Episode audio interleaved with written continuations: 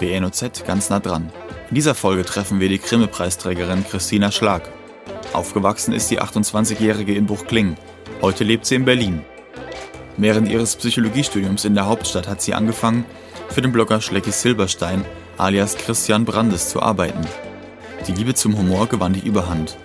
Als Autorin und Regisseurin des Bohemian Browser Ballett produziert Schlag im Auftrag der Öffentlich-Rechtlichen gemeinsam mit ihren Kollegen lustige Kurzfilme, oft gespickt mit Gesellschafts- oder Politkritik. Im Podcast spricht Christina Schlag mit unseren Redakteuren Ann-Kathrin Weber und Paul Pflesterer über ihr Wirken. Ich war in Birkenau auf der Sonnenuhrenschule, auf der Grundschule, ganz normal. Und dann war ich auf dem ÜWG ähm, bei Michelbach. Mhm. Und ähm, dann äh, ja, habe ich so ähm, mich auf zwei Studienplätze beworben in Berlin. Einmal für Politikwissenschaften, einmal für Psychologie. Mhm. Ich wusste, ich wollte nach Berlin. Ich wusste nicht genau, was ich studieren wollte. Dann habe ich ähm, die Zusage bekommen von der Humboldt-Universität für Psychologie und ähm, dachte so, boah, geil, habe das so gegoogelt und habe halt gesehen, boah, Humboldt-Universität ist in Berlin-Mitte. Ähm, und dann habe ich dazu gesagt und dann habe ich ein, ein Schreiben bekommen, da stand drauf, ähm, herzlich willkommen im Campus Adlershof. Mhm. Und Adlershof ist voll außerhalb. Weil die andere, die andere Uni, auf die ich mich beworben habe, war die FU und die ist auch außerhalb. Und ich mhm. dachte halt, geil, dann gehe ich nach Mitte und dann war ich auch außerhalb. Aber so habe ich äh, quasi meine Entscheidung getroffen, Psychologie zu studieren, was ich aber, was mich natürlich auch interessiert hat. Ähm, dann habe ich da meinen mein Bachelor gemacht mhm. Und ähm, dann einen Master und während ich meine Masterarbeit angefangen habe zu schreiben, habe ich halt mich bei Schlecki Silberstein beworben, der ein Praktikum aufgeschrieben, äh, ausgeschrieben mhm. hatte. Weil der quasi mein ganzes Studium begleitet hat. Also in den mhm. Vorlesungen habe ich gerne auf seinem Blog rumgehangen und mir seine Quatsch-Sachen da reingezogen. Und habe mich halt immer gefragt, wer macht diesen Quatsch? Ja. Mhm. Und wie kommt man eigentlich dazu, dass man das machen kann? Mhm. Und dann war halt eben diese Ausschreibung. Da habe ich mich mit der sinnlosesten Bewerbung, die ich jemals geschrieben habe, beworben. Da stand keine Information drin. Sondern was stand drin? Dass ich Döner holen kann und dass ich 25 bin und dass ich vom Bett aus arbeite. Und aber das nicht Prostitution ist.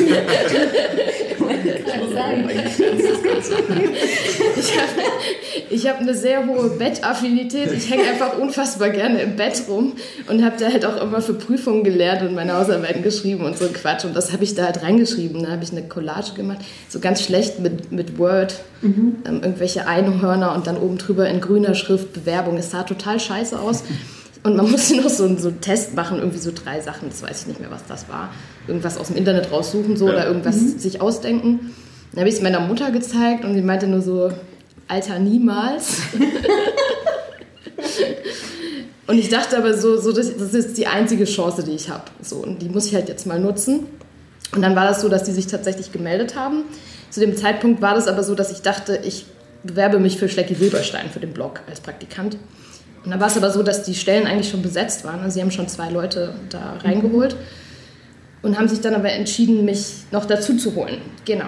Und ähm, dann habe ich da in einem sehr jungen, chaotischen Unternehmen angefangen und habe dann erfahren, dass es gar nicht für Schlecki Silberstein direkt ist, sondern eben für dieses neue Format, das entwickelt worden ist namens Bohemian Browser Ballett. Ja. Mhm. Genau. Und da war ich halt äh, Praktikantin und hatte keinen Plan von nichts und mhm. habe irgendeinen Quatsch gemacht.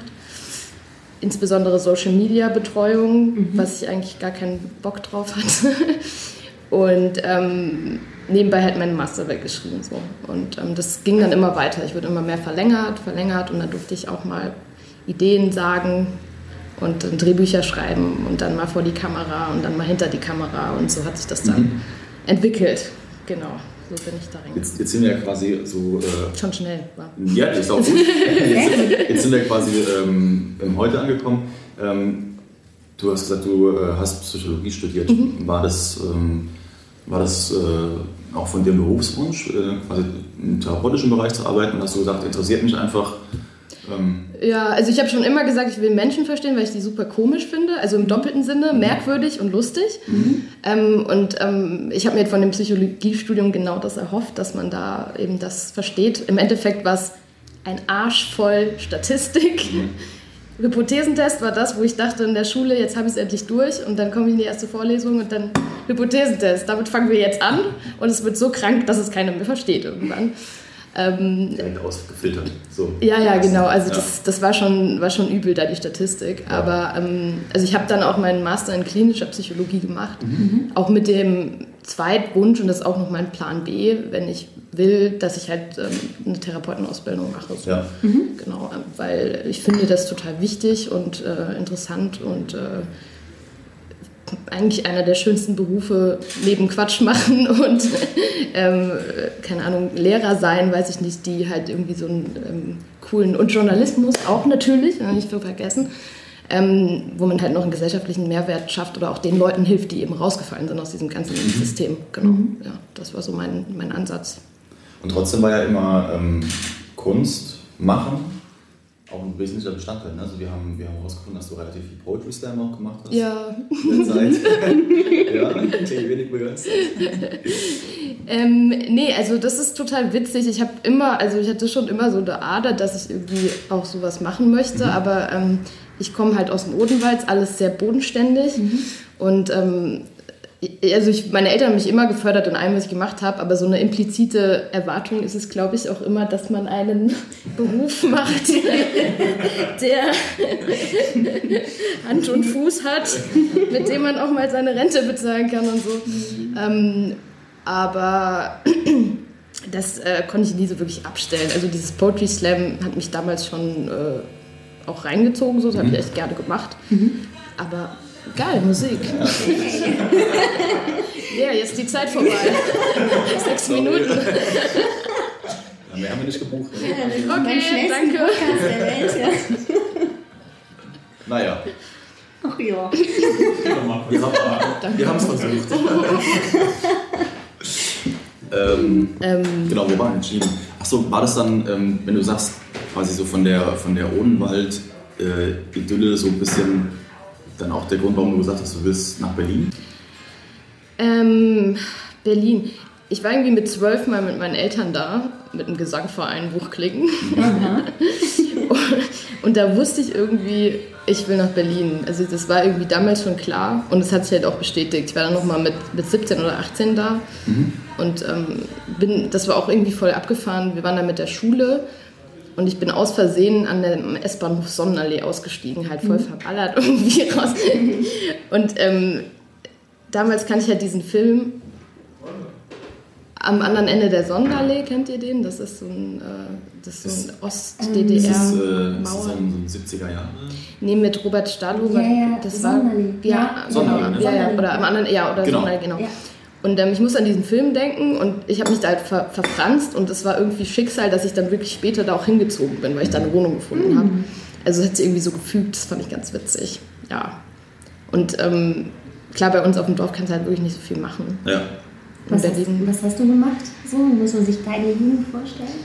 Ähm, also ich habe ich hab mal Klavier gespielt und Saxophon, ich habe Musik gemacht und äh, halt Gedichte geschrieben über das Leben.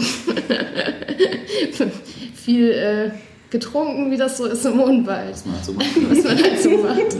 Die Feste feiern, wie sie fallen halt. Ja, richtig, richtig. Ähm, ja, nee, so eine ganz normale äh, Jugend, würde ich mal sagen. Also ich hatte tatsächlich nicht so viele Freunde am Start da, weil ähm, in unserem Dorf gab es halt auch nur so drei andere Jugendliche. Ja. Mhm. Und der Rest war Mettler. mal klar die Grenzen ziehen. Ich war auch mal ein bisschen Mettler, ein bisschen Punk, Hip-Hopper. Ne? Man macht ja so, ein, man macht ja so ein paar Stadien durch. Genau. Ähm, ja, und äh, ich weiß nicht, da gab es irgendwie nicht so viele andere Optionen. Ich wollte einfach in diese Stadt. Und ich bin auch immer noch froh, dass ich da bin. Das heißt, die Option zurückzukommen, ist sie überhaupt? Oder sollst du in dem Moment sehe ich es nicht. Also das ist auch voll fies, weil meine Eltern haben, also haben noch eine Wohnung quasi, mhm. die mein Vater gerne hätte, dass ich da hinziehen würde. Mhm. Aber nee. Und das liegt nicht an der, an der Region. Ich finde es total schön hier. Und ich habe auch, also ich habe im Zentral gearbeitet früher. Mhm. Und ähm, war auch da so mit in, dem, ähm, in diesem Kreis um Michael Wiegand und ja. ähm, Timo Kumpf, so ja. mit immer an der Theke und diese Sachen. Kulturell gibt es ja hier schon einiges zu bieten. Das, Gerade das Café Zentral. Ja. Genau, das Zentral, ja, also es war so mein, mein Anker früher, mhm. Ähm, weil es eben auch eine alternative Szene war ne? und ist, Gott sei Dank. Absolut, ähm, und natürlich auch so ein bisschen ähm, Trittbrett in die ganze Kulturlandschaft Rhein-Neckar-Region. Ne? Ja. Also das strahlt ja auch aus. Auf jeden. Also Mannheim, Heidelberg. Ja. Ähm, würde ich mal sagen, hat sich auch in den letzten Jahren nochmal extrem viel auch getan. Voll. Also ich habe auch ähm, neulich jemanden kennengelernt, der macht halt so Booking in Berlin und der mhm. kannte das auch. Ne? Mhm. Also das ist schon, ja. man kennt es. Ja. Und ähm, da, da, bietet die Region schon recht viel. Aber wenn ich nach Buchklingen gehen würde, dann, ne, man müsste halt immer fahren. das stimmt. Und ähm, es ist halt echt sehr klein. So. Und ähm, in Berlin hast du halt diese ganze Vielfalt, also so viel, ich esse total gern. Mhm. und da gibt es halt alles Mögliche an Essen. Ähm, und Theater und die Leute. Und das ist halt nach wie vor ein Platz für ganz viele Paradiesvögel. Das mag ich halt total gerne. Ja. Du hast vorhin gesagt, ähm, ich bin eine Woche zu Hause. Also es ist immer noch ja. zu Hause und auch die Heimat? Ja, es, es wechselt manchmal. Also ich habe zwei zu Hause. Ich sage in Berlin, ich gehe nach Hause. Aber wenn ich von Berlin in Odenwald gehe, sage ich auch, ich gehe nach Hause. Mhm. Ähm, aber es ist auf jeden Fall die Heimat. Das wird sich auch nicht ändern. Ja. Also ich finde es auch total geil, hier im Sommer irgendwie spazieren zu gehen oder so und einfach mal den Vögeln zu lauschen oder so. Das, das hast du in Berlin natürlich in dem Maße nicht, ja. die Ruhe. Mhm. Ja. ja. also das schätze ich schon sehr. Im Kontrast hast du schon, wenn du hier, also von hier äh, ne, stadtnah wohnst und dann ja. rausgehst, macht auch schon viel aus, finde ich. Ne? Also total. Gar nicht mal so der, der, ich meine, vielleicht der Kontrast ist nochmal größer, wenn du wirklich von Großstadt da reinkommst, ja. aber ähm, das stimmt schon. Ja, und ihr habt es ja auch nicht weit. Ne? Also ich meine, du bist ja super schnell in, ja, der, in der absoluten Idylle. Ja, ja. das stimmt schon. Ähm, wollen wir mal aufs, aufs Thema ähm, Browser-Ballett zu sprechen mhm, kommen? Klar. äh, ist ja sicherlich äh, auf jeden Fall mit äh, das, das interessanteste Thema. Ähm, ihr habt jetzt den Grimme-Preis. Ne? Mhm. Also für euch ähm, das, entscheidet man das für sich? Wird, wird, man sich da, wird man da von der Jury vorgeschlagen? Wie ist das? Ähm, also wir sind ja ein Bestandteil von Funk, ähm, das Angebot, junge Angebot von ARD und ZDF. Und ähm, die haben anscheinend einzelne Formate eingereicht. Und unter diesen Einreichungen ähm, gibt es dann Nominierte, also das mhm. wird rausgefiltert. Und aus den Nominierten wird dann nochmal einzeln ein Preis vergeben oder halt auch nicht. Ja. Genau. Also wir haben uns nicht selbst vorgeschlagen, wir wurden eher überrascht, mhm. als wir erfahren haben, dass wir nominiert sind, ja. weil da haben wir auch erst erfahren, dass wir vor, also vorgeschlagen ja. wurden. Und umso größer war natürlich dann die Freude, als wir den dann tatsächlich gekriegt haben, weil damit gerechnet haben wir nicht. Wer waren eure Mitkonkurrenten? Wisst ihr das? Boah, also ja, wir wissen das auf jeden Fall. Ähm, es war einmal was von der Sendung mit der Maus. Zum, also wir sind in Kinder und das muss man nochmal dazu ja, sagen. Ja, Wir sind in Kinder und Jugend. Das ist natürlich ein bisschen äh, verwirrend, ja. ähm, aber das liegt einfach daran, dass wir ähm, bei Funk sind und Funk ist halt das junge, das Format. Ja. Und ähm, beim Grimme-Preis vergeben die, wenn ich das richtig verstanden habe, auch für verschiedene Altersgruppen innerhalb Kinder- und Jugendpreise. Mhm. Also die können innerhalb einer Kategorie mehrere vergeben. Mhm. Und da gibt es halt was für, für kleine, äh, für jüngere Kinder mittleren Alters und dann ältere Kinder. Das sind dann wohl wir, junge Erwachsene. Ähm, Genau, und da war halt was von der Sendung mit der Maus, das war was, ein Bericht über Glasknochenkrankheit zum Beispiel. Mhm. Und ähm, das hat, glaube ich, auch gewonnen. Das hieß, das war, es ging um einen Hund im Warschauer Ghetto. Das war auch so für Kinder eben was, was krass äh, Kritisches. Mhm. Ähm, und dann noch so eine andere Serie von Funk, Wishlist, glaube ich. Also insgesamt noch ein paar, weiß jetzt gar nicht alles auswendig, aber ja. Ja, ja auf jeden Fall auch schon also Satire war da halt, waren wir halt die einzigen in okay. der Kinder- und Jugendkategorie. Wie habt ihr denn davon erfahren?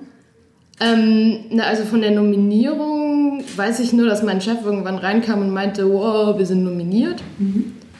Und ähm, dann gibt es noch sowas, das nennt sich Grimme Bergfest. Mhm. Das ist dazu da, damit man ähm, die Jurymitglieder kennenlernen kann und mit denen sprechen kann. Mhm.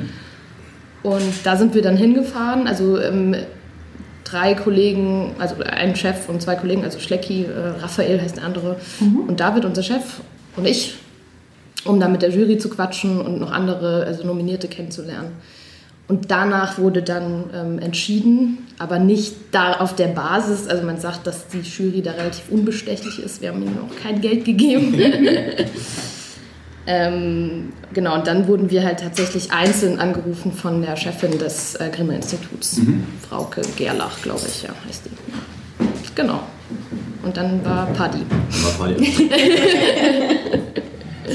so soll es sein. Ja, es ist ja auch äh, mittlerweile, also wenn man so ein bisschen das, das beobachtet, also gerade so die, die ähm, digitale Medienlandschaft, ähm, die öffentlich-rechtlichen machen ja in letzter Zeit auch schon viel. Ne? Also, ja. Ähm, ob es jetzt im journalistischen Bereich ist, also ob es jetzt äh, diese ähm, Kollektiv, Kollektiv-Formate ja. sind, ja. die es gibt, ja. Ähm, die Reporterformate oder ähm, auch humoristische Sachen. Ja. Ähm, finde ich, find ich eigentlich eine, eine, gute, eine gute Sache, ja? dass, dass auch dem, in dem Bereich mehr, mehr ausgebaut ist. Würdest du sagen, das müsste noch verstärkt ähm, werden oder findest du die Entwicklung, wie sie gerade ist, eigentlich gut? Ähm, also ich finde es super und soweit ich weiß, kann man auch, also die Eintrittsschwelle für so ein Format ist halt relativ gering. Mhm. Also man kann sich da, jetzt will ich auch nicht zu also ich weiß, bin mir nicht hundertprozentig sicher, aber ich glaube, man kann sich da mehr oder weniger auch initiativ äh, mhm bewerben mit, mit einer Idee und ähm, wenn die für gut befunden wird, eben auch ähm, umsetzen. So. Ja. Also ich finde es total wichtig und richtig und ähm, vor allen Dingen, weil ARD und ZDF, sind wir mal ehrlich, ne? der Durchschnittszuschauer im Fernsehen. Absolut. Absolut. Und da hast du halt ähm, ein riesig breites Spektrum. Also gerade dieses Funkangebot deckt ja wirklich, also von, von Reportagen da ja über ähm, so Nischensachen, wo es eben auch um, äh, keine Ahnung, um, um, Ausgrenzung, Mobbing und solche Sachen geht oder dann wieder halt wie wir, Humor, Satire, Information, politische Sachen, da haben ja. echt super viel. Also ja. Mega froh, dass es das gibt natürlich. Ähm, ja. ja.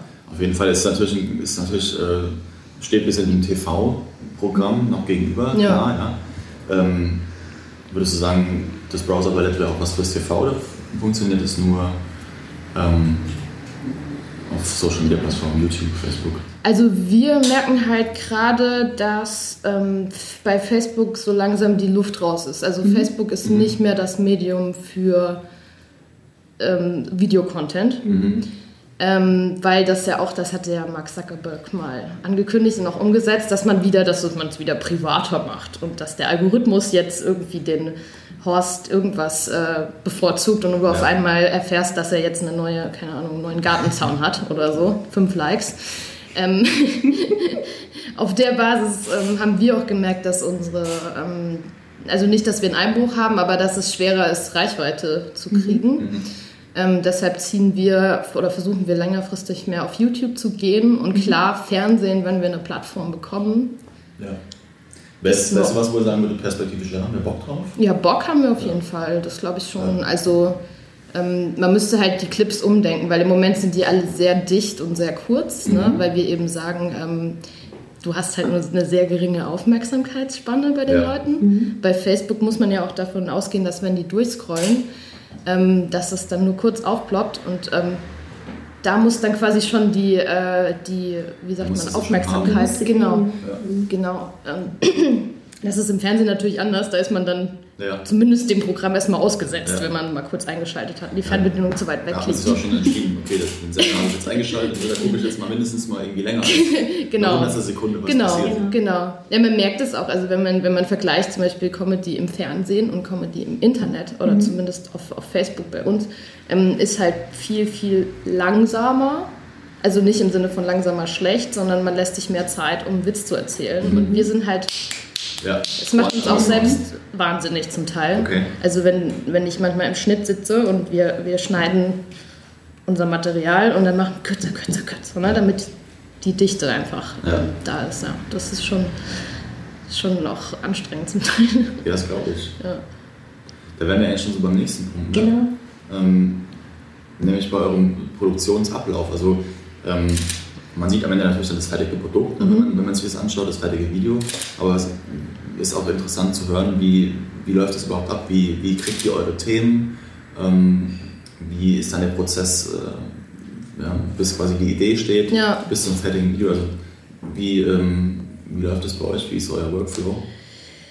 Pff, ähm. Wenn man es überhaupt so pauschalisieren kann. Naja, also es gibt schon mittlerweile Strukturen, äh, an die wir uns halten, aber es ist, also weil es halt so ein kreativer Protest ist und wir halt auch das, muss man schon sagen, das Glück haben, dass wir super frei sind. Mhm. Also es ist nicht so, dass jetzt jemand kommt und sagt, macht was zu dem Thema, sondern wir entscheiden die halt mhm. selbst. Ja. Das und, heißt, ganz kurz um da einzuhaken, ja. ähm, euer Finanzier in dem Sinn finanziert euch GZ. also, genau, aber die haben jetzt keinerlei, also da ist jetzt kein Intendant hinter, der sagt irgendwie, wir, da schaut das so keiner und, ja. Also wir haben eine Redaktion. Ähm, wir waren jetzt ganz lange beim äh, SWR, mhm. jetzt sind wir beim NDR. Mhm. Und ähm, die nehmen unsere Themen ab. Also wir, wir, wenn wir ein Thema haben, schreiben wir ein Treatment, mhm. das bekommt die Redaktion und dann können die das ablehnen oder annehmen. In der mhm. Regel nehmen sie es an, mhm. dann schreiben wir ein Drehbuch und dann sind wir halt da in Korrespondenz. Und dann müssen die das auch abnehmen und den fertigen Clip nehmen sie nochmal ab. Aber das muss ja schnell gehen, wenn ihr auf aktuelle Themen ja. reagieren wollt. Ja, also ähm, das letzte Krasse, was ich jetzt gemacht habe, war zur Bischofskonferenz. Mhm. Ähm, da haben wir halt freitags abends ein Drehbuch geschrieben und montags gedreht und Montagnacht geschnitten. Also das war halt dann echt krass mit Komparsen und Location und alles. Ähm, das ist schon, äh, das war auch eine Ausnahme. Also in der Regel haben wir ein bisschen mehr Zeit, aber ja. manchmal brechen wir die Sachen auch wirklich dann übers Knie ganz schnell, ähm, mhm. wenn es nicht anders geht. Ähm, aber zu dieser Ideenfindung nochmal, mhm. also wir sind halt, äh, Jette, Tim, Raphael, wir sind zu fünf, zu sechs, zu fünft in, ja, zu fünft in der Kreation und ähm, wir, also jeder hat ja immer in seinem Alltag irgendwelche ähm, Sachen, die einen bewegen oder Nachrichten, die man liest. Und ähm, es ist halt quasi zu jeder Zeit möglich, ein Thema ranzubringen. Wir haben aber auch feste Termine, wo wir halt sagen, da muss was stehen, ja. da müssen wir was mhm. liefern. Und jetzt machen wir es gerade wieder so, das haben wir früher gemacht, dann wieder nicht, jetzt machen wir es wieder. Einen Tag eine Idee. Also jeder muss mhm. an einem Tag eine Idee nochmal ähm, festschreiben und dann mhm. besprechen wir die. Und so ähm, bleibt das dann kontinuierlich immer im Flow. Ja. Meistens. Das ist, das ist was beruhigend auch im Endeffekt. Ja, es ist halt, also es ist, wenn man das länger macht, ist es halt auch echt anstrengend, weil man hat natürlich, kennt das wahrscheinlich auch, dann diese Phasen, wo einem einfach nichts einfällt oder wo auch nichts ja. in der Welt passiert. Ja. Und wenn du halt natürlich auch ein kleineres Team hast, kann ich mir vorstellen, ist natürlich, ja. also wenn du 20, 30 Leute in der Redaktion sitzen hast, wie es vielleicht bei anderen Satire-Shows ja. ist, heute Show zum Beispiel, ja. da kannst du aus dem Vollen schöpfen, weil ja. da wird immer jemand dabei sein, der eine Idee hat. Ja. Aber wenn, ich meine, fünf Leute ist ja auch überschaubar, sechs ja. Leute. Ja. Mhm. Ähm, ja. stelle ich mir schon auch manchmal ein bisschen schwierig vor, wenn du dann, wenn du was brauchst, ja. Und dann du musst. Ne? Du musst, ja. genau. Also das ist schon so, wir Für müssen... kreativen Prozess immer schwierig. Ja, wir müssen, glaube ich, sechs Videos pro Monat ähm, machen. Es mhm. war auch noch mal früher acht.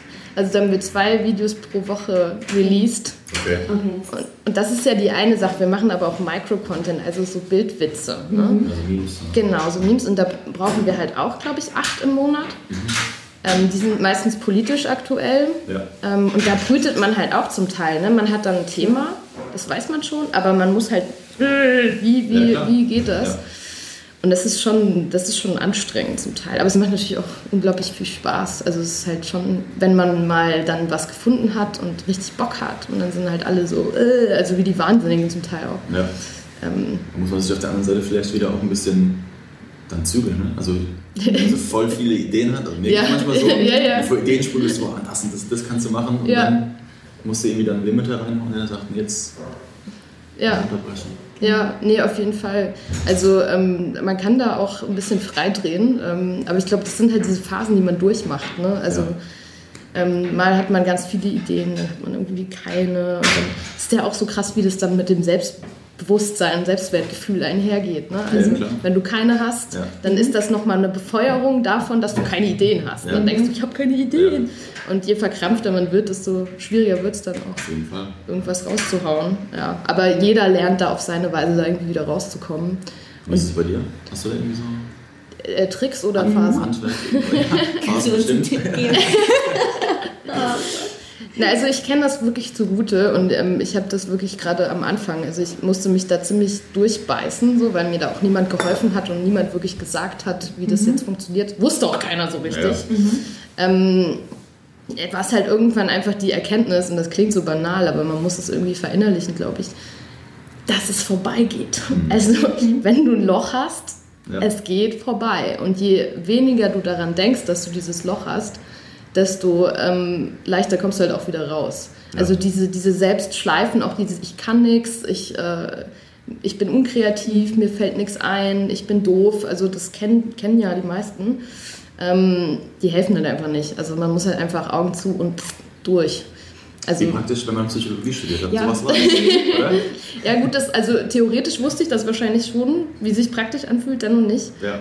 Ähm, ich fand es so sehr bezeichnend, weil mein, mein ähm, Chef, also Schlecki, hat mal gesagt, ähm, du bist jetzt äh, Arbeiterin im Witzebergwerk. Und genauso muss man es verstehen. Mhm. Man liegt halt nicht da und wartet, bis einem die Muse küsst, ne? sondern das ist halt Arbeit. Also ja. es ist mhm. eine spaßige Arbeit, aber es ist trotzdem eine Arbeit. Und dieses Witzebergwerk finde ich halt eine ganz gute Metapher, wenn man halt jeden Abend total verdreckt rauskommt. Nein, aber ne, diese Anstrengung, es ist halt einfach kein.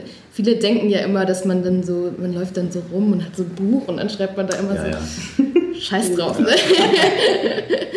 also ich hack zwar auch immer Notizen, die hacke ich dann an mein Handy und ich bin froh, wenn ich am nächsten Tag noch weiß, was ich damit meinte. Ja. Aber es ist halt eben nicht dieses, ähm, ich setze mir jetzt einen Hut auf und bin Künstler mit meiner Schreibmaschine im äh, Café, ne, sondern ja. Kennt ihr ja wahrscheinlich. Schreibst du lieber oder bist du lieber vor der Kamera? Ähm, äh, ich finde beides total spannend, aber ich bin gerade auch viel hinter der Kamera. Mhm. Also ich versuche bei Regie auch ähm, mich da zu entwickeln. Mhm. Aber am meisten Spaß macht mir Sachen ausdenken. Also bei, beim Drehbuchschreiben habe ich oft die Angst vom weißen Blatt. Mhm. Also die, diese Phobie habe ich immer wieder und es kostet mich riesige Überwindung. Jedes Mal aufs Neue. Aber die kennen wir auch. Die kennen wir auch. Und wie geht ihr damit um? Also, ähm, also als ich ganz frisch angefangen habe, war es furchtbar. Also da wusste ich wirklich, ich, ich, hab, ich konnte fast nicht schlafen. Also es war teilweise, du bist wirklich total gaga. Hm. Und äh, es ist, wie du äh, gesagt hast, man lernt, das wird vorbeigehen. Bei der Tageszeitung ist ja auch so, du musst ja jeden Abend genau. das Ding füllen. Ja. Du kannst ja nichts Leeres ja. angeben. Ja. Ja es muss halt immer was drinstehen und äh, wenn möglich auch irgendwas Interessantes. genau. Aber es funktioniert. Also es funktioniert immer. Ja. Es ist ja, es ist auch, es ist auch Übungssache. Ja. Also, aber, auch, aber im Sinne von nicht meine, meine Fähigkeiten üben, sondern mit sich üben, selbst. Mit sich selbst in genau. so Situationen ja. klarzukommen und auch lernen, mit sich äh, äh, da oder mit sich selbst da auch äh, Vertrauen zu haben ja. ja. Mhm. und sich darauf zu verlassen. Also ähm, das ist wirklich, wenn du dann, wenn du dann weißt, okay, du hast jetzt einen Termin gehabt und der muss jetzt äh, bis, um, bis um 17 Uhr muss der fertig sein, 18 Uhr, weil er noch in die Zeitung soll für den nächsten Tag. Ähm, dann am Anfang, wenn das neue Situationen sind, wirklich das stresst extrem, ja, und du denkst, boah, kacke, wenn das nicht fertig wird, ja. ja. Äh, oder das wird halt ein scheiß Text, das wisst ihr auch nicht. Ja. ja. Ähm, aber irgendwann lernst du, dass es trotzdem meistens klappt. Ja. So. ja. Und man wird, man wird damit einfach irgendwann auch, auch entspannter mit sich selbst, weil man weiß, okay, es ist jetzt viel, aber ich krieg's irgendwie krieg's auf die Kette. Und ja. meistens hilft der Druck auch. Das stimmt. Ja. Also es ist so. Fährt man so ein bisschen Adrenalin Ja. ja. Es wird meistens besser, als wenn du jetzt tagelang Zeit hast. Ja, das stimmt. Ja, wenn man so eine Deadline hat, dann, dann weiß man, man muss. Ne? Genau. Dann hat man auch gar nicht mehr so viel Meta-Gedanken, weil man keine Zeit dafür ja. hat. Ist ja auch gerade bei, bei kreativen Jobs, ähm, wie es ja unsere auch sind, ja. auch nicht ganz schlecht, weil man neigt ja immer auch so ein bisschen dazu, dann abzudriften ja, ja, oder verkünstet sich oder und das. Aber das ist so diese, diese Struktur, die man vielleicht einfach hat. Ne? Ähm, dadurch, dass du halt Deadlines hast, auch wenn es ein, relativ harter Begriff ist, aber ich, ich finde, das hilft schon enorm, wenn man seine Strukturen hat. Man ist nicht ganz so ja, mach mal irgendwas und irgendwann muss es fertig sein. Ja. Also ich würde nicht mehr klarkommen. Nee, nee. Nicht, Nee, das ist, nee, das ist ganz genauso. Also man darf sich halt einfach, ähm, ich weiß nicht, man, man muss auch ein bisschen nett zu sich sein. Also das, mhm. das, das finde ich, habe ich glaube ich auch mitgenommen, dass man halt nicht so, ähm, also dieses unter Druck, also auf der einen Seite Druck gut, auf mhm. der anderen Seite sich unter Druck setzen, mhm. irgendwie kann auch scheiße sein. Mhm. Und ähm, da auch einfach ähm, also am meisten lösen sich bei mir Blockaden, wenn ich wirklich dann wieder ein bisschen nett zu mir bin und also mhm. sage, jetzt komm, scheiß ja. mal drauf. Meistens merken die anderen das auch gar nicht. Ne? Also da bist du an der Formulierung so übelst äh, am Rummauscheln äh, da und äh, am Ende merkt keiner. Ja, das ist, ist doch gut so. Ja, genau. Was willst du, Was denn, willst du denn? ne? Du denkst, du hast irgendwie die, größten, äh, die große Grütze. Ja. Aber brauchst du beim Schreiben Ruhe? Also ist es so, dass du dich dann ein bisschen abseits irgendwo hinsetzt oder setzt du dich eher mitten rein zwischen die anderen oder ist es unterschiedlich? Also ich setze mich auf jeden Fall nicht auf den Hauptbahnhof oder so. Ja. nee, äh, ich brauche absolute Ruhe. Also bei mir ist es richtig, richtig schlimm, weil ich kriege immer mit, was um mich herum passiert. Aber in, in jedem Maß, also da hat gerade jemand eine Flasche aufgemacht. Es ist halt, ähm, das macht mich wahnsinnig. Und ähm, ich bin mit Leuten in einem Raum, die alle sehr viel reden und auch einen großen Redebedarf haben. Und ähm, da muss man sich wirklich rausziehen. Also da, also wir haben auch schon so Kopfhörer, so Lärmschutzkopfhörer, damit man dann halt in Ruhe hacken kann. Ja, auf jeden Fall. Sonst äh, geht gar nichts. Das ist auf jeden Fall. Ne? Also wir, Großraumredaktion, Ja, Leute telefonieren, dann telefonieren die halt auch in einer relativ, laut. Ja. relativ Lautstärke. Ich meine, ich kann die, schade, dass Wetten das nicht mehr gibt. Ich meine, ich könnte die Kollegen an der Art ihrer Ja, ja. könnte ich erkennen, wer da, wer da gerade am Werk ist. Auch ob jemand wütend ist oder so. Oh ja. Ja, ja, das ist, alle Emotionen schlagen sich irgendwie. Ja. Ja, Aber das das stimmt. ist schon, das ist, wenn man, also man braucht dann auch so die Ruhe. Ne? Also ähm, mir es jedenfalls so. Es gibt auch andere. Also ähm, Schlecki zum Beispiel ist egal. Also den kannst du in eine Baustelle mit Presslufthammer setzen. Mhm. Das ist scheißegal. Also Das ist genauso wie Leute, äh, die es schaffen, überall zu schlafen. ja, ja, genau, das kann der auch. Jede Zugfahrt. Ja, ja. Zugfahrt, irgendwo. Angela hin. Merkel angeblich auch, habe ich gehört. Zwei Muss Minuten im. Taxi. Ja, ich glaube, sonst den Job nicht machen. Zwei Minuten. Ja. Ja, nee, das gibt diese Leute, ne? Es gibt solche und solche. Wahnsinn. Ja, also ich, ich hätte auch gerne diese Superfähigkeit, aber nee. Ja. Also ich, ähm, ich bewundere die auch, weil wirklich so, da ist halt vollkommenes Chaos Mhm. und dann kriegst du so ein Drehbuch auf einmal und weißt, das hat so eine Stunde gedauert. Ist okay. ich habe in der Zeit zweimal Bildzeitung gelesen. Ähm, da sind wir schon beim nächsten Punkt. Bildzeitung. Zur Vorlage. Nicht Genau. konkret Bildzeitung, aber ähm, ähm, wie sondiert ihr? Also wie seid ihr unterwegs? Wie habt ihr eure, eure Sensoren, eure Radare? Ist das Radare? So Radar, was haben wir unterm Radar oder so? Genau. Äh, wie, habt, wie habt ihr euch da ausgerichtet? Antennen. Ähm, Antennen. Antennen. Das, das Wort habe ich. Dass ihr quasi, ihr lebt ja davon, Sachen, die aktuell sind, politisch aufzugreifen. Ja. Ähm, wie, wie macht ihr das? Also, das mit der Bildzeitung war kein Scherz. Bildzeitung ist tatsächlich das erste, was ich öffne morgens und Twitter. Ähm, bei, bei Twitter gibt es ähm, es gibt so eine Seite, die heißt Trends24, Twitter Trends24 oder so. Und da kann man einstellen deutschlandweit oder weltweit und dann sieht man die Top-Themen. Ja. So, das ist kein Geheimnis. Ähm, das machen alle Satire-Redaktionen irgendwie so und wenn nicht, dann äh, hoffe ich, dass ich nichts verraten habe gerade. Ähm, nee, das, das, das ist bei den ganzen Gagschreibern so. Ähm, weil Bildzeitung ist halt schnell, ne? Also das ist Ja. oft Quatsch, was da steht. Aber die sind schnell und da kriegt man ein Gefühl für die Themen. Und ich weiß nicht, aus irgendeinem Grund habe ich eine sehr gute Filterbubble auf Facebook. Also ähm, ich habe auch verschiedene Medien abonniert, also zum Teil auch Breitbart, ähm, einfach um ein weites Ja. Spektrum zu kriegen. Und ähm, da sehe ich dann halt schon, wenn jetzt Zeit und Spiegel und äh, keine Ahnung, Süddeutsche hintereinander das gleiche Thema bringen, dann wissen wir schon, da sollten wir uns mal mit auseinandersetzen. Ja. Und jenseits davon halt auch, weil es ist ja nicht alles politisch, was wir machen, Ja. Sachen aus dem Alltag, ja. Die Zum uns. Beispiel die Klopapiergeschichte. Zum Beispiel die Klopapiergeschichte. Mich. Hast du dir das ausgedacht? ähm, ja. Okay. ja. okay. Ja, zusammen mit einem Kumpel. Also wir haben auch, ähm, also Kumpel, Kollegen, das ist bei uns meistens sehr, äh, Verschwindet. das verschwimmt, wenn man so viel Zeit miteinander verbringt. Ähm, genau, nee, also die, die Sachen, die man halt äh, einfach so aufschnappt. Manchmal ist es irgendwie, weil jemand was sagt oder weil man selbst, weiß ich nicht. Also wir haben ja auch, also ein Video, ich habe überlegt, ob ich das auch nehme, aber das ist halt ein bisschen älter. Das heißt halt Heimscheißer VR. Da geht es auch wieder um, um Toilettengang.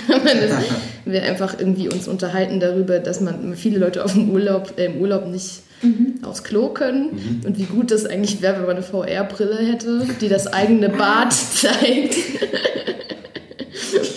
Und das haben wir dann umgesetzt. Das hat sehr viele Leute bewegt tatsächlich.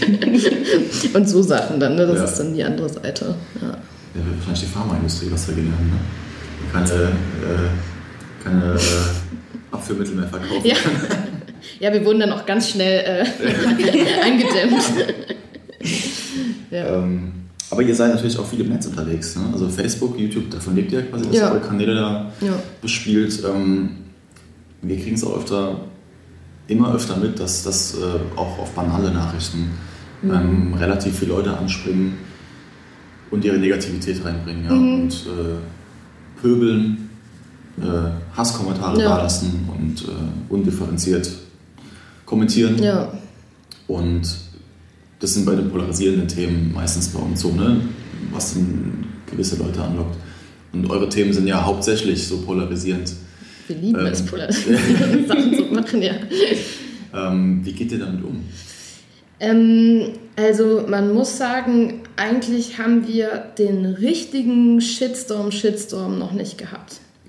Also was mal krass war, war als Schlecki ähm, Bushido veräppelt hat, irgendwie in einem Video, da ging es um die Post. Ich glaube, Bushido hatte irgendwie einen Tweet abgesetzt, der übelst spießig war, wie schlecht denn die Post in Berlin-Reinickendorf sei. Und dann hat äh, Schlecki sich so ein Postkostüm angezogen und so ein Rap gemacht. Und das hat nicht lange gedauert, da sind wir uns die äh, Mails eingeflattert, Morddrohungen, ähm, ich weiß, wo deine Familie wohnt, ich weiß, dass du Kinder hast, etc. Ähm, natürlich hat dann keiner diese Drohung wahrgemacht, offensichtlich, Gott sei Dank.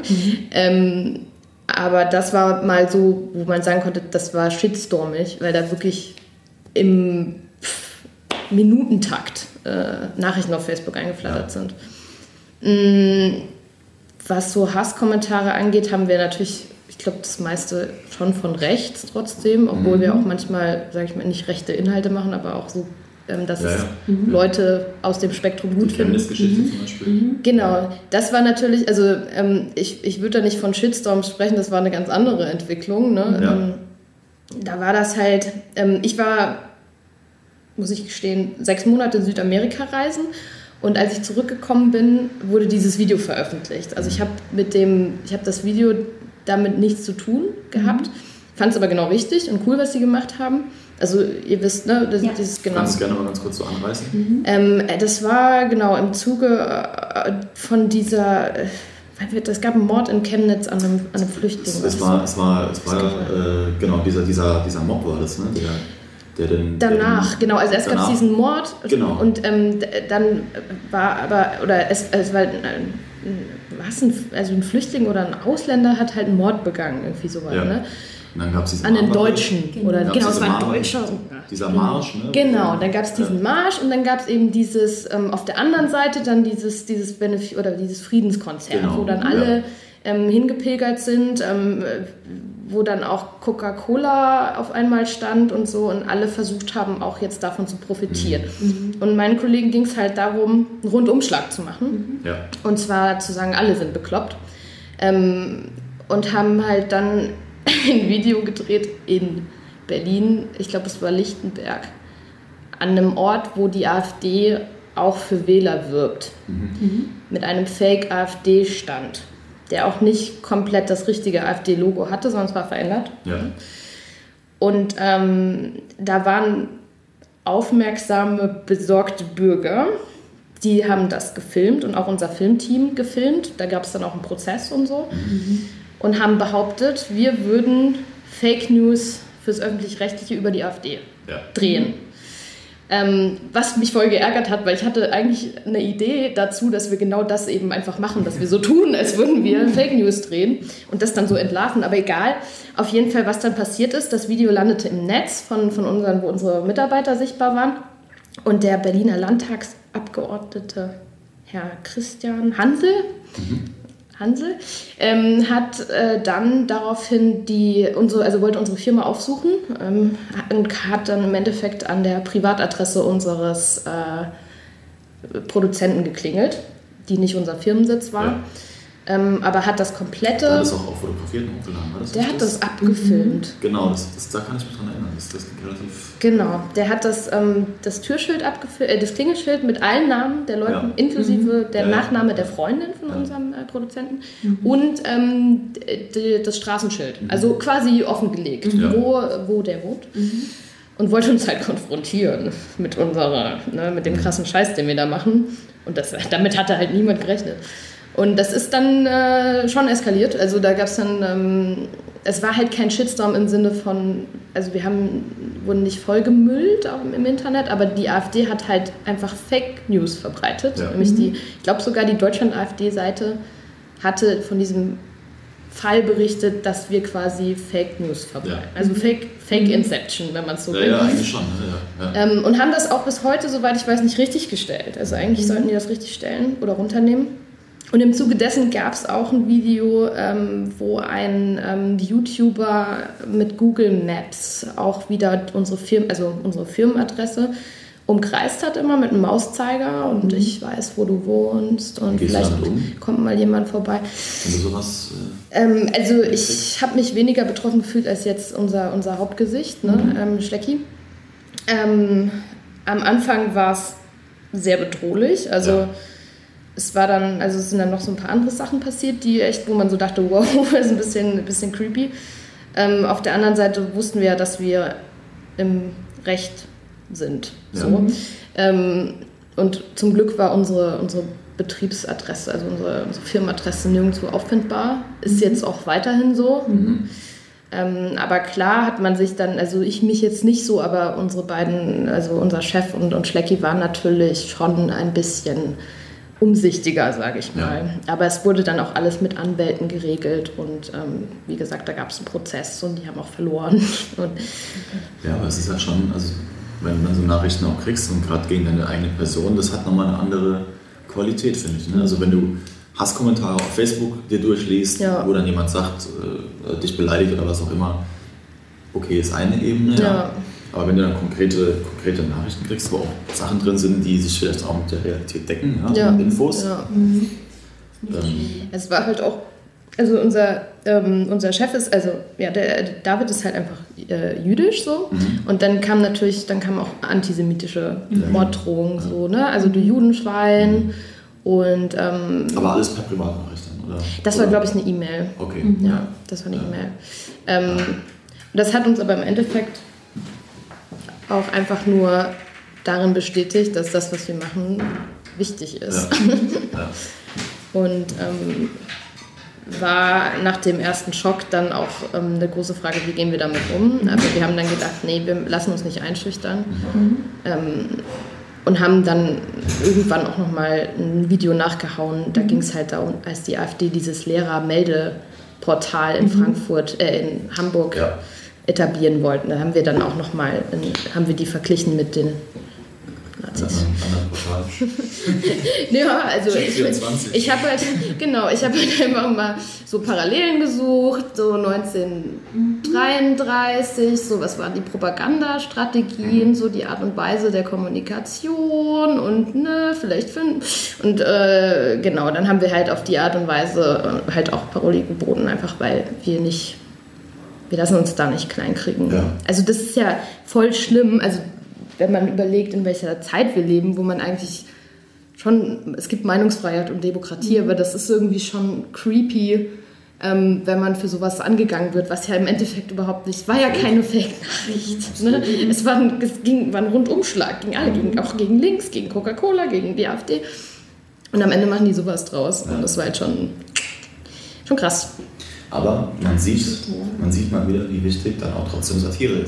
Genau. Also so finde ich zumindest, ja. Also welchen gesellschaftlichen Stellenwert, auch so politische Bildung, Voll, man mit Satire auch machen kann. voll. Inwieweit habt ihr denn die, diese Zielgruppe, quasi die jungen Erwachsenen, die älteren Kinder, Ja. inwieweit habt ihr die denn bei, also im Kopf, bei der Planung? Ähm, also ich würde mal sagen, das ist ja alles aus unserer Re Lebensrealität. Ich könnte jetzt schlecht ähm, in die Lebensrealität einer 13- oder eines 13-Jährigen schauen. Deshalb würde es auch unauthentisch werden, würden wir jetzt versuchen, das genau zu bedienen. Wir bleiben schon in unserem Range und der ist halt so 25 bis 37.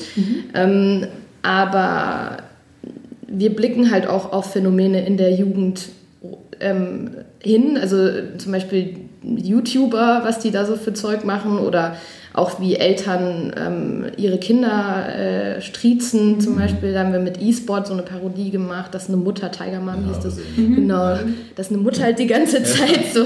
Ne, also wir, wir achten da schon auch drauf, aber wir bleiben halt versuchen, oder wir sind, wir sind einfach, glaube ich, was das angeht, schon besser beraten, wenn wir authentisch aus unserer Lebenswelt berichten. Ja. ja. Humoristische Vorbilder. Über was hast du denn gelacht als Jugendliche? Helge Schneider. Helge Schneider. Also bei Helge Schneider kann ich mich nach wie vor immer noch ähm, ordentlich beömmeln.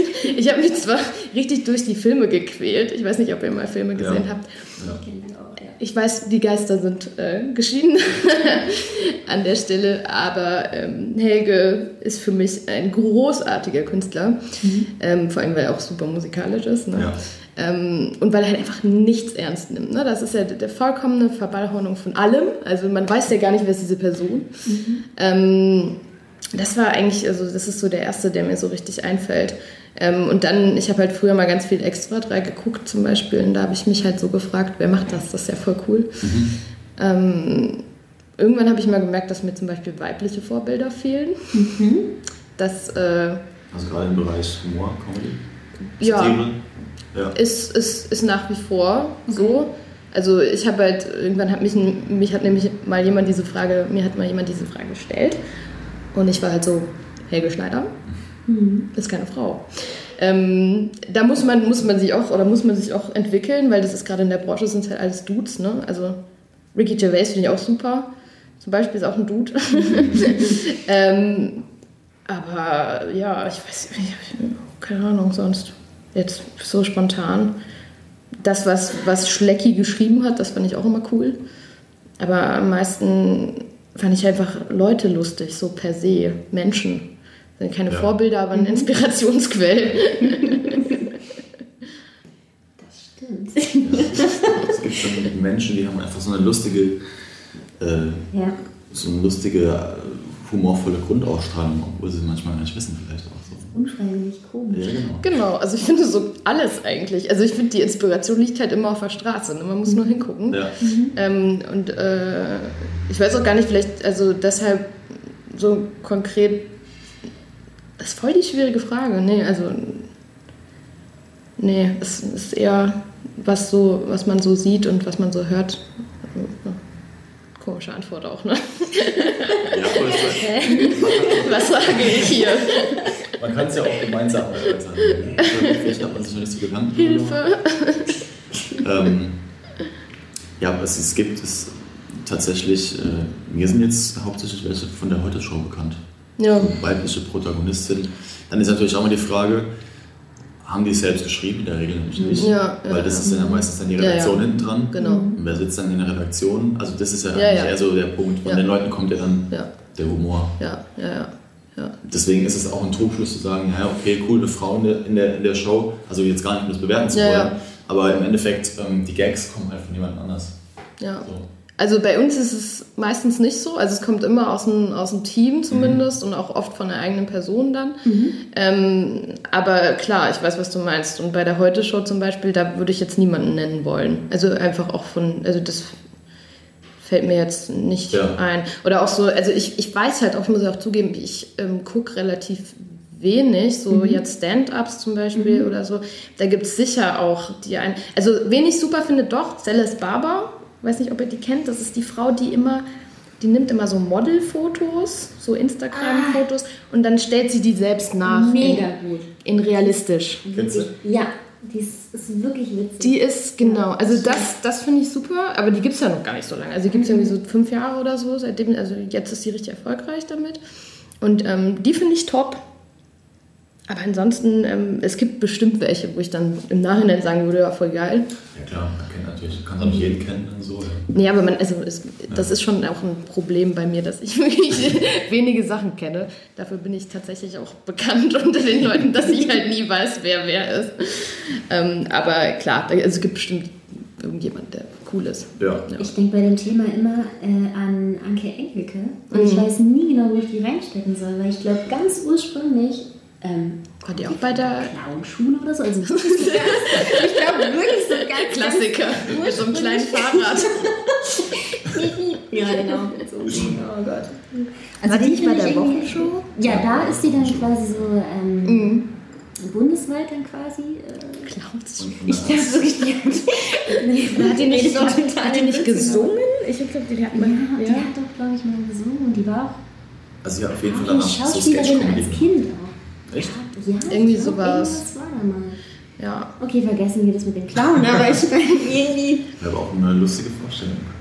Irgendwas war da. sagt. Ich will mich. Ich meine, Ich das vorher googeln sollen. Die ist auf jeden Fall cool und die kann auch was, glaube ich. So.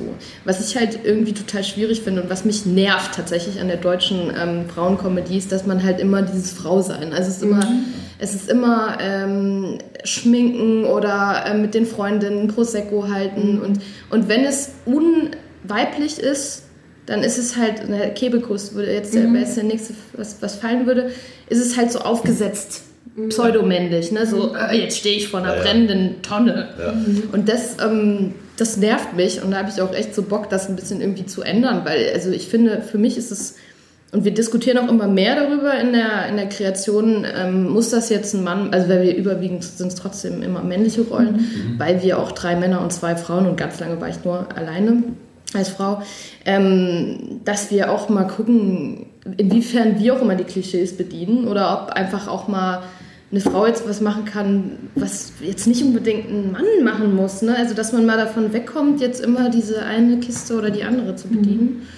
Ähm, das ist schon in Deutschland so, ich weiß nicht, in den USA wahrscheinlich auch, dass man halt einfach mal, pff, ist doch scheißegal. Versuchen sich selbst so reflektiert dann auch in dem Zusammenhang. Ja, und Oder halt noch stärker darauf zu achten vielleicht. vor allem einfach diese Klischees nicht immer zu bedienen. Also der deutsche Humor ist schon immer so krass klischeehaft. Also ähm, das wenn man jetzt so, so Fernsehsendungen guckt oder so, dann hast du schon oft, du weißt, also ich, früher war es nicht so, aber jetzt weiß ich schon, was jetzt für ein Witz kommt, ne? Ja. weil es so vorhersehbar ist. Und wir versuchen halt schon, diese Vorhersehbarkeit zu brechen. Ja. Und das geht halt auch damit einher, dass man sagt, ähm, Frau sein heißt nicht jetzt, dass ich immer nur Frauensachen machen muss und dass ich Ja. jetzt über meine Peri Periode einen Witz machen muss oder so. Oder dass ich, weiß ich nicht, dass es halt um, dass Frauen im Beauty-Salon sitzen und jetzt machen wir einen Drei-Minuten-Sketch, ne? Ja. Sondern dass man halt auch, und jetzt nicht die Frau mit der Bohrmaschine in die K warum? Nee, Kfz-Werkstatt mit der Bohrmaschine, ja den genau. In den Baumarkt. also, ne, das sind ja auch wieder zwei, zwei Klischees, sondern dass man so einen Mittelweg findet, Ja, ja. wo man einfach sagen kann, Das okay, nicht so die Extreme. genau, also das, äh, da arbeiten wir dran. So. Aber es ist auch interessant, finde ich, zu sehen, ähm, so die Leute oder die Comedians, wenn wir jetzt äh, davon sprechen, die wirklich erfolgreich sind, flächendeckend auch in Deutschland Ja. erfolgreich sind, sind meistens halt eben die, so Klischee-Comedy Ja. machen. Also klar, breite Masse abholen irgendwo, Ja. Funktioniert meistens halt mit, mit, mit Klischee-Witzen. Meinst du jetzt Mario Barth? Der wäre jetzt natürlich Kennst du, kennst du? Der wäre jetzt die Spitze des Eisbergs, aber viele, die ich mir angucke, die halt über eine gewisse, äh, wie soll man es nennen, eine sa gewisse Saalgröße rauskommen, Ja, ja, ja. Ähm, die, die rutschen halt einfach da rein, auch wenn sie vielleicht früher andere Ja. gemacht haben. Und das fällt mir zum Beispiel auch oft beim, äh, wenn ich auf einem Poetry Slam bin, Mhm. fällt es mir auch stärker auf. Da gibt es auch mega viele lustige Frauen ja. ähm, die da unterwegs sind und ihre wirklich auch mega lustigen Texte vortragen, ähm, die du aber so in der Medienlandschaft vielleicht nicht zwingend wiederfinden würdest. Ich glaube, die sind auf dem Vormarsch. ich Ja. glaube, das ist wirklich, also ich habe wirklich das Gefühl, es, es gibt da so eine Art um, Umbruch auch einfach. Also gibt es ja generell, ne? das ist alles, oh mein Gott. Ja. Männlichkeit, Weiblichkeit.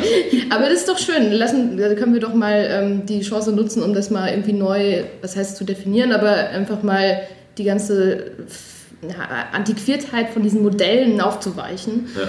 Ähm, und da, also die- Frage ist halt, ich, also diesen Weg einzuschlagen, das ist halt voll schwierig. Also jetzt gerade speziell Comedy und Frau und wenn du im Poetry Slam bist Ja. und dann darüber hinaus. Ja. Ähm, ich habe nie Comedy Poetry Slam gemacht. Ne? Wenn irgendwas geht, das ist ja alles irgendwie so uh, Deep Shit. Ähm, aber ähm, ich weiß nicht, ob man sich dann zwangsläufig verändern muss und an die Zielgruppe anpasst oder ob man einfach gar nicht weitergeht dann und Ja. so da bleibt. Ich würde mir wünschen, dass mehr Leute sich auch trauen. Und ich glaube, den, den Zuspruch, den kriegst du ja trotzdem irgendwie. Also wenn du es schaffst, ähm, wenn es wirklich gut ist, also das ist so unser Ansatz, wenn was wirklich gut ist, dann kommt es halt auch irgendwann, wenn es ein bisschen Ja. länger dauert. Ja. Ja. Ja.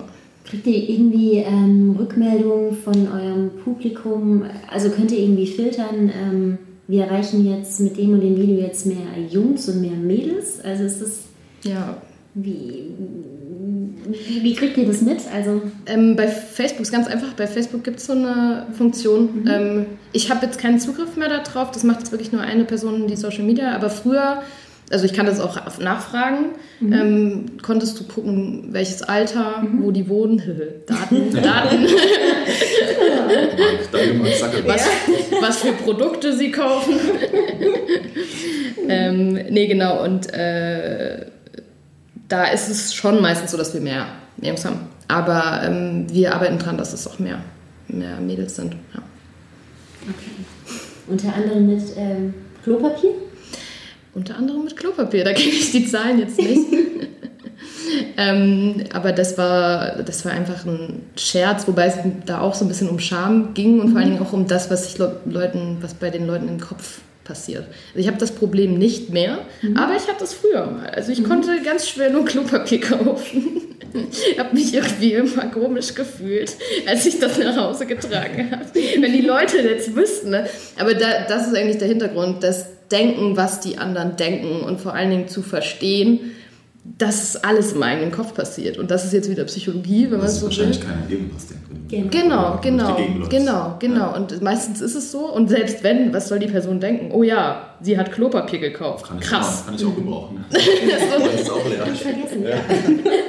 Wo du dir halt echt so denkst, yo, ne? Also da wollten wir ein bisschen sensibilisieren, sen sensibilisieren. Und bei YouTube hast du da auch ein bisschen so eine Diskussion dann gesehen von den Leuten. Also das war dann Ja. schon, also manche haben es halt überhaupt nicht äh, verstanden. Das ist auch immer so. Ne? Ja. Also man muss immer noch mal eigentlich so eine schriftliche Erklärung, was man jetzt mit dem Video meint, dranhängen. Ähm, und andere haben dann so gesagt, Mensch, das ist doch voll klar, was die meinen. Und für die Leute sind wir natürlich immer dankbar. So. Ja. ja, ich glaube, wir haben wirklich schon ziemlich viel gequatscht. Also wenn ich mal so auf unseren, Genau. auf unseren Das muss ja auch noch alles geschnitten werden. Ach komm, mach mal so. Fünf Stunden Podcast. Aber wir haben auch so eine kleine Schnellfragerunde. Genau, Okay, die starten wir jetzt einfach. okay. Äh, heute Show oder die Anstalt? Die Anstalt. Die Anstalt. Facebook oder Instagram? Facebook. Berlin oder Birkenau? Berlin. Notlüge oder Ehrlichkeit? Ehrlichkeit. Poetry Slam oder Psychologie? Äh, boah. Poelogie. Poetry. Follower oder Freunde? Freunde. Und das war's. Yay! Wir haben es geschafft.